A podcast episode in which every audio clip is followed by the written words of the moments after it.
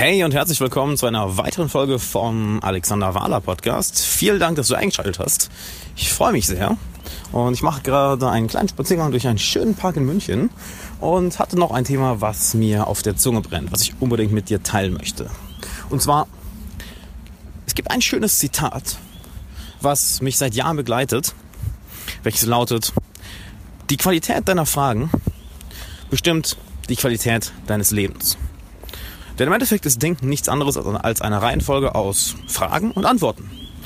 Wie kann ich Ziel XYZ erreichen? Wenn du dir diese Frage stellst, wenn du deinem Kopf diese Frage stellst, wird dein Kopf mit einer Antwort daherkommen. Und je nachdem, wie gut die Frage ist, dementsprechend wird auch die Antwort ausfallen. Leider stellen sich die meisten Leute ja, sehr schlechte Fragen. Beispiel, warum passiert das immer mir?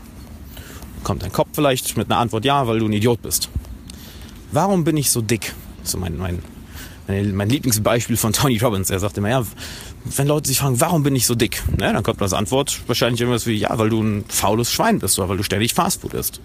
Im Endeffekt ist dein Gehirn also ein Supercomputer, welcher genau die Antworten ausspuckt für die Fragen, welche du ihm fütterst.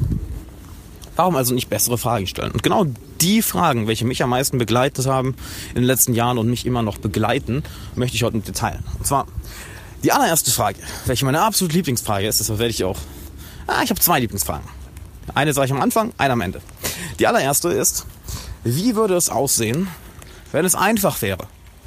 Wie würde dieser Prozess aussehen, wenn er einfach wäre? Eine Frage, die ich mir immer stelle, bevor ich etwas Neues anfange. Denn häufig hat unser Kopf die Tendenz, direkt mal den komplizierten Weg zu gehen.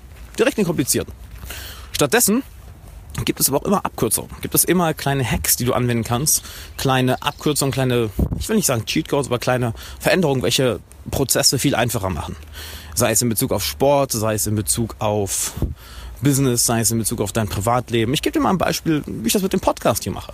Genau das war auch meine Frage. Wie kann, naja, wie kann ich diesen Podcast-Prozess einfach möglich machen? Wie würde er aussehen, wenn es einfach wäre?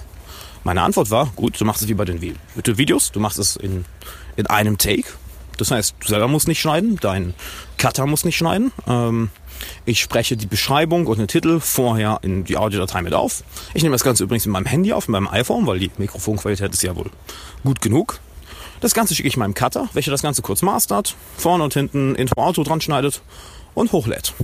Wir beide haben wenig Aufwand, weil er muss zwischendrin nicht viel schneiden.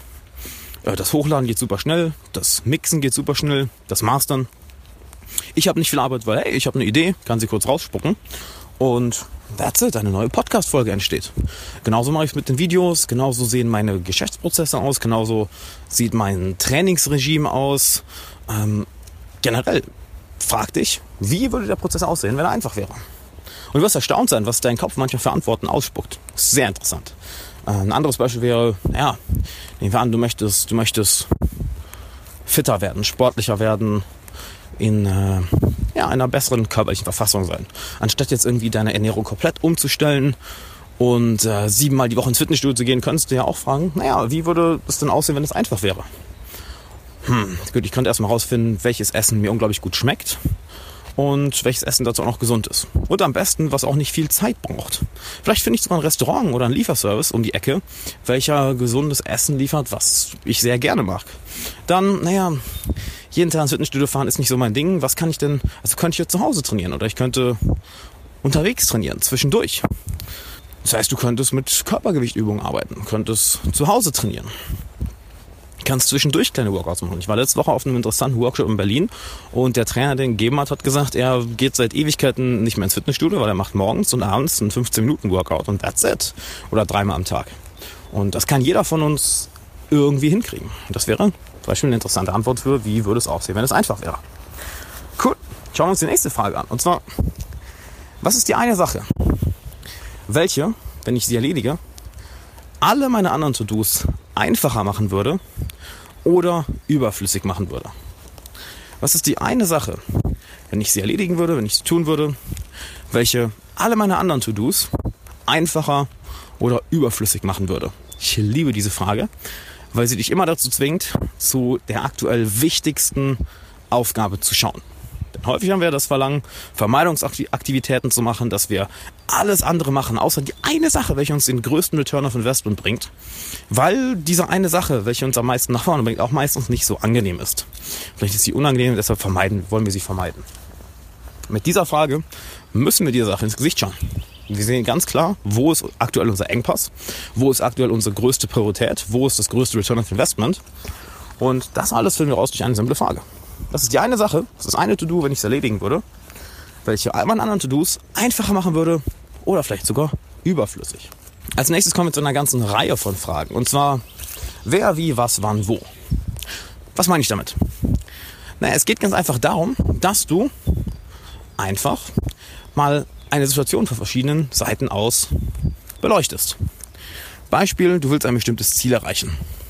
Und häufig haben wir eine Fragenmodalität, welch, zu welcher wir automatisch hingehen. Ich frage mich zum Beispiel meistens, was? Was kann ich machen, um das Ziel zu erreichen?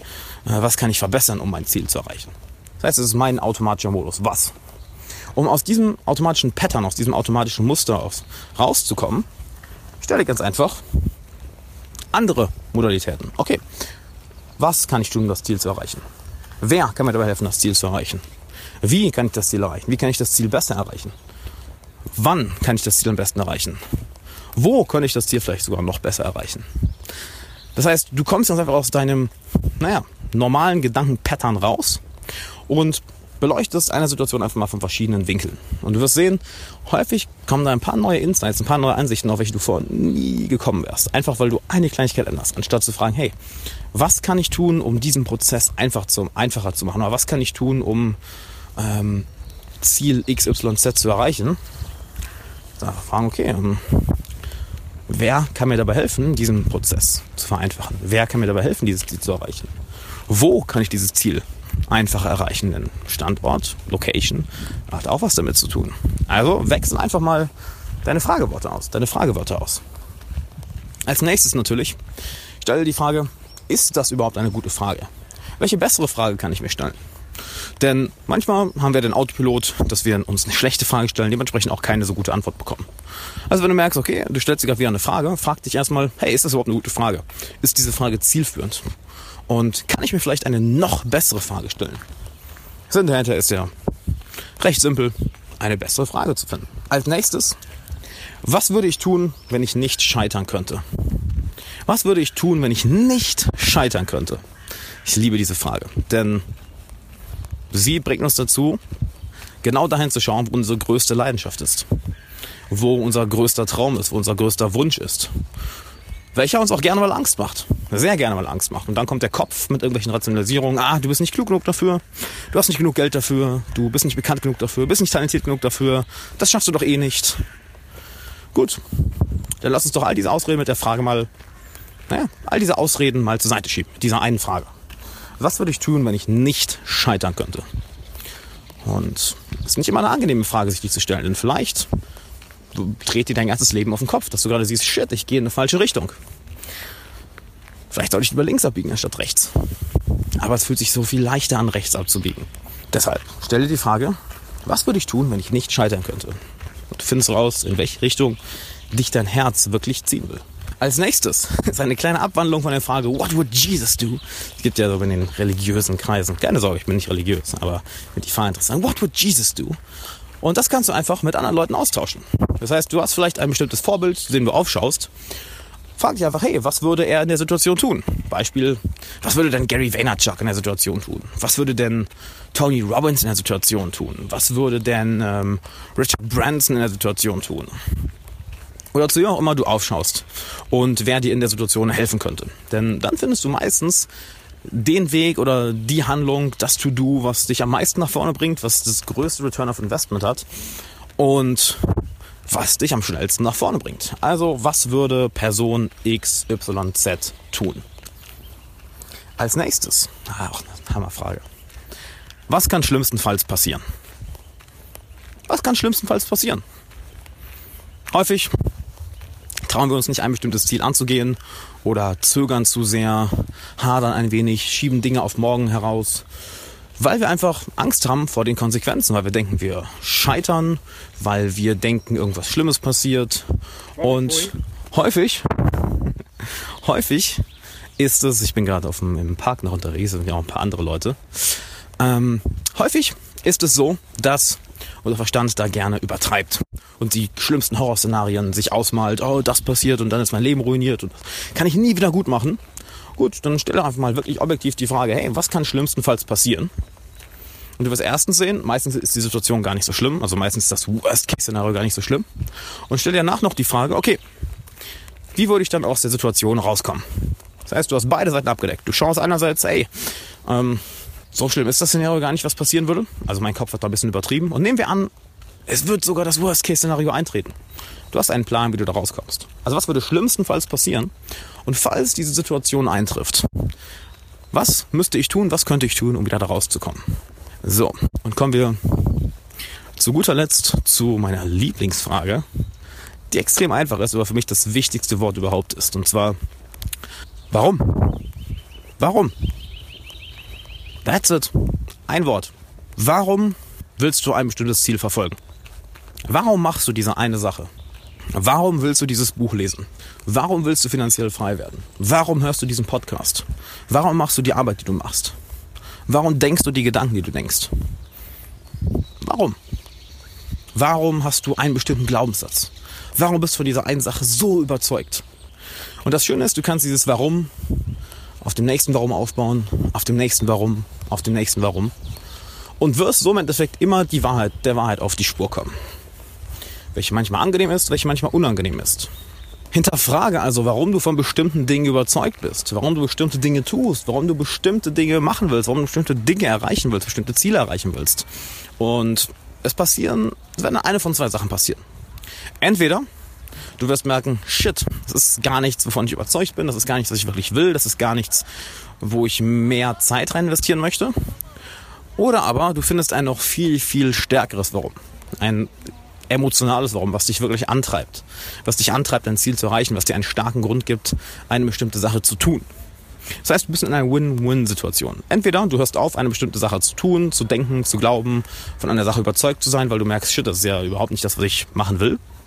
Oder du festigst deine Überzeugung in diese Richtung noch mehr, weil du ein noch stärkeres Warum, eine noch stärkere emotionale Überzeugung findest.